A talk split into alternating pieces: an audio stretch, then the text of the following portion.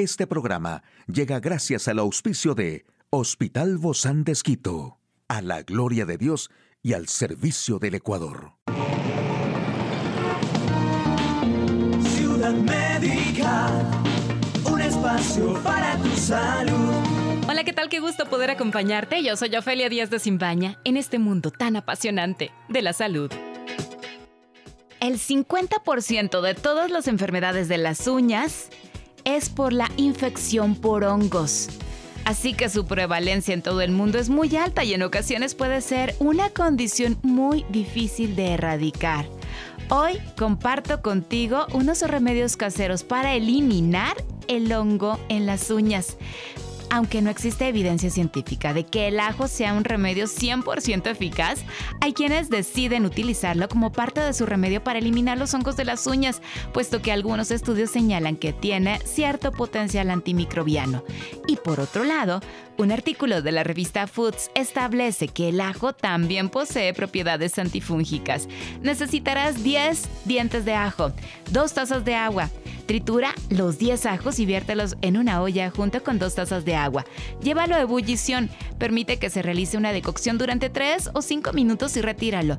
Y cuando el agua esté tibia, introduce los pies en el agua. Déjalos allí durante 20 minutos. Repite el baño 3 veces a la semana. Recuerda secar muy bien los pies después de esto.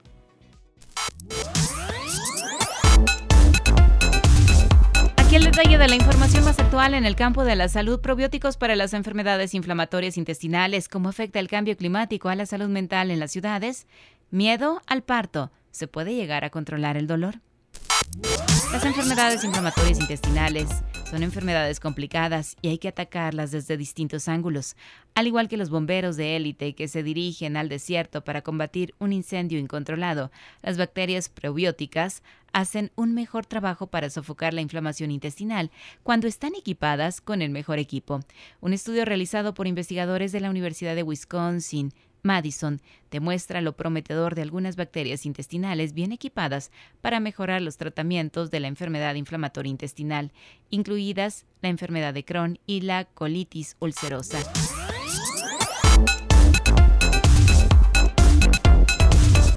Dirigida por Quan Ji Hu, ingeniero biomédico y profesor de la Facultad de Medicina de UW Medicine.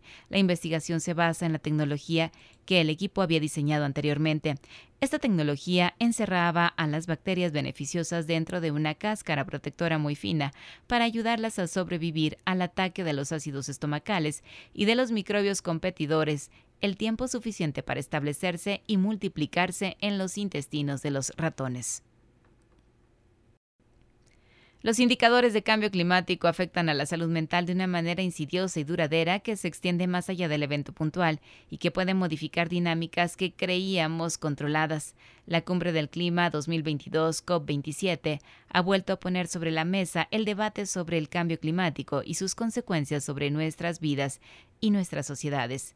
La aceleración en el incremento de las temperaturas medias de los últimos años es uno de los indicadores más importantes de este cambio, que también se mide en términos de la frecuencia de eventos extremos que se suceden año tras año.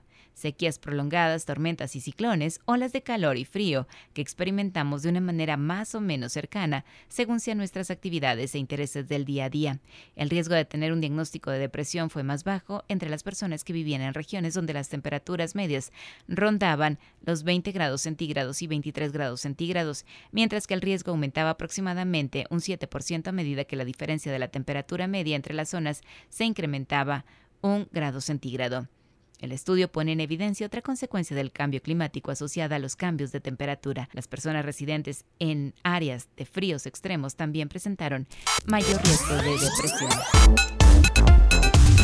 Y dar a luz es motivo de ansiedad, pero la mayoría de mujeres y algunas llegan a padecer tocofobia, que es cuando el temor se vuelve extremo. Varios expertos explican que para que esto cambie, las futuras madres deben ser entrenadas emocional, mental y físicamente. La mayoría de las mujeres tienen partos muy dolorosos, en las que existe algún tipo de riesgo en algún momento y en el que hay que intervenir para que este sea posible o para salvar la vida de la madre, del bebé o de ambos. Esto es lo que hay que cambiar y es un problema multifactorial. Hace falta una preparación al parto holística e integrativa. Es necesario un entrenamiento físico porque las mujeres dan a luz con el cuerpo. Aunque las mujeres estamos diseñadas para parir, nuestro estilo de vida sedentario va radicalmente en contra de dar a luz. Las mujeres deberían poder soportar bien el dolor, pero es el cansancio el que las vence. Las mujeres no necesitan aprender a dar a luz, pero necesitan una preparación integral para afrontar ese momento especial.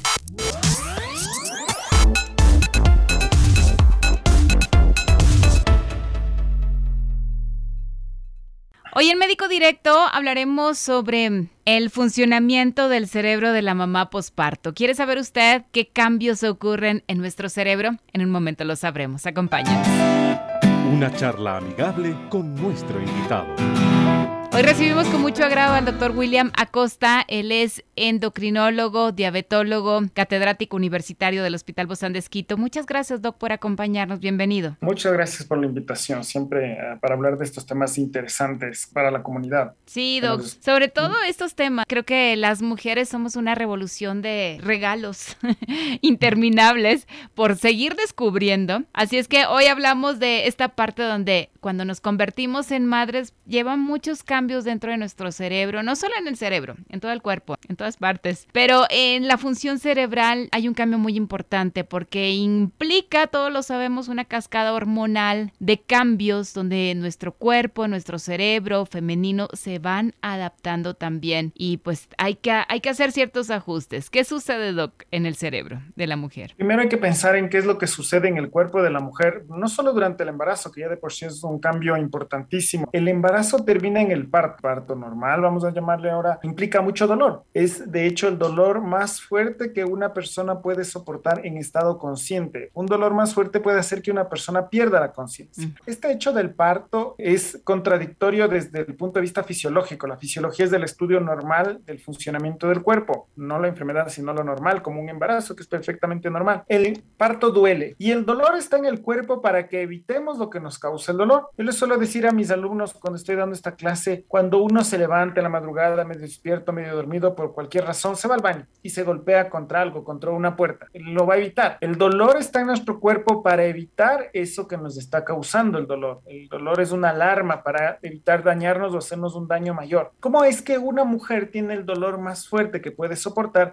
y luego esa misma mujer u otras en términos del, del funcionamiento de la humanidad vuelve a quedarse embarazada? ¿Cómo es que no evita ese, ese daño o ese dolor? Esto se debe a varios cambios que suceden durante el parto. Uno de los más interesantes es la producción de oxitocina. La oxitocina es una hormona, una sustancia que se produce en la hipófisis debajo del cerebro. Esta oxitocina cumple varias funciones. Una de las más importantes durante el parto es que permite la contracción del útero. Que el útero eh, tome fuerza para que permita la salida del bebé. Eso en el útero. En el cerebro cambia el funcionamiento del cerebro. La cantidad de oxitocina que se produce durante un parto es increíble. No se produce tanta oxitocina durante el primer minuto del parto en comparación a todo el resto de la vida de una persona, ¿no? Y un parto pues no dura un minuto, dura varios minutos, no decir horas. Entonces eso va transformando el cerebro de la mujer. El cerebro de la mujer para cumplir una función importante desde el punto de vista no solo de lo biológico, sino de lo social y de lo antropológico, el cuidado de la progenie. El cerebro de la mujer está diseñado para cambiar durante el parto para proteger al niño, al niño o niña. Después eh, esa protección se transforma en cuidado a los bebés y luego eh, pasamos de esa protección a los padres. Yo estoy de hecho ahorita cuidando a mis hijos mientras trato de, dar la entrevista. Entonces, esas, esas transformaciones en el cerebro de la mujer hacen que esta cambie y que de hecho el cerebro cambie. Pero no es igual su cerebro que el de su esposa, Definitivamente que no. A eso iba.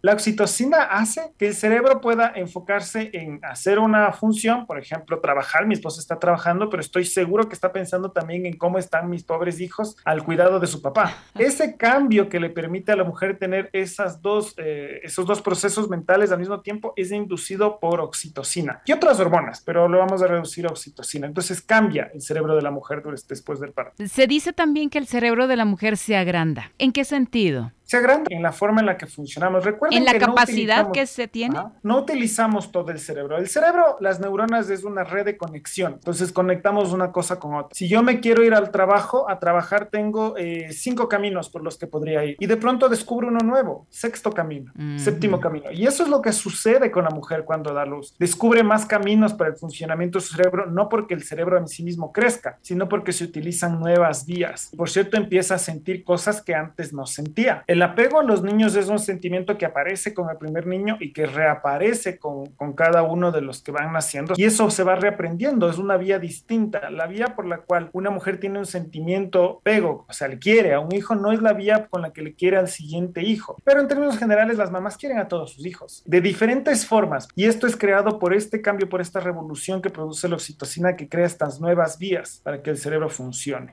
Se afecta mucho esta capacidad de aprender, de tomar decisiones, que ayuda quizá a que la madre elija cuál es la respuesta más apropiada en ese momento. Lo que pasa es que una, no hay una sola respuesta para una sola pregunta, más dicho, no hay una sola respuesta para las preguntas.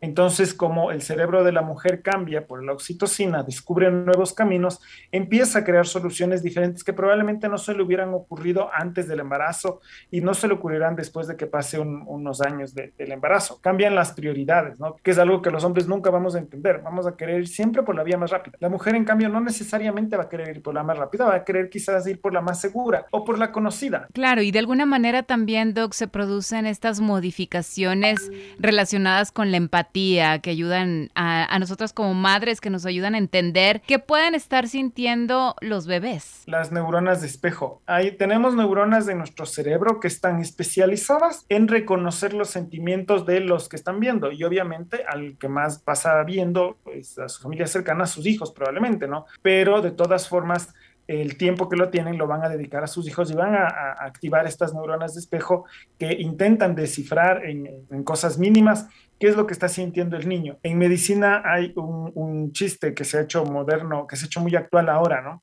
Eh, la, mamá diciendo, mi hijo tiene fiebre. Llega la emergencia y dice, mi hijo tiene fiebre. Entonces el médico, ¿no? nosotros somos números, letras y todo lo que está escrito. ¿Y cuánto le midió la temperatura? Pues no, no le medí la temperatura, pero sé que tiene fiebre. Es más, probablemente ni le tocó la frente, le vio los ojos. A mí me costó un par de años entender esto de los ojos de la fiebre en mis hijos. Mi hijo mayor tiene siete años y creo que a los tres años recién pude entender algo que mi esposa lo empezó a entender a los meses de nacido. En medicina, entonces uno se reía, ¿no? ¿Cómo va a pensar que sabe que tiene fiebre si no, tiene, si no le ha medido la temperatura? Bueno, hay estudios científicos que demuestran que la percepción de fiebre de la madre a su hijo es, eh, predice mucho mejor las enfermedades que causan fiebre en comparación a medir la temperatura mismo. Mm.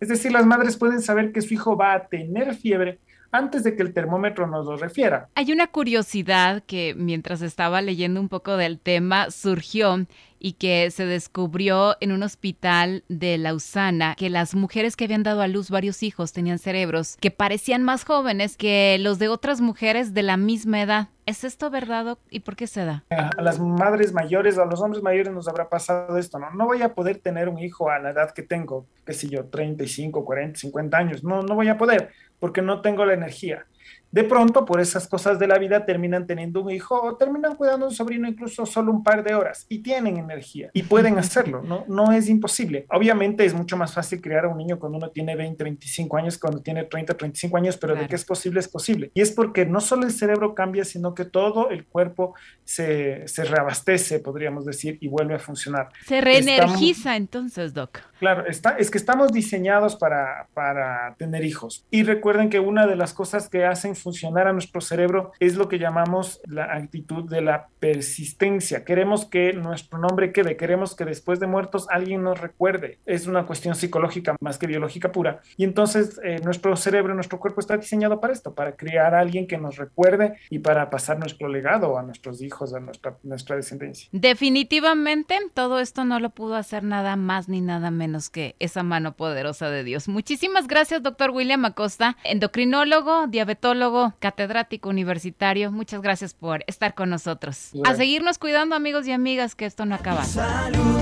Puedes escuchar de nuevo este programa en hcjb.org. Este programa llegó a usted gracias al gentil auspicio de Hospital Bozán de Esquito, a la gloria de Dios y al servicio del Ecuador.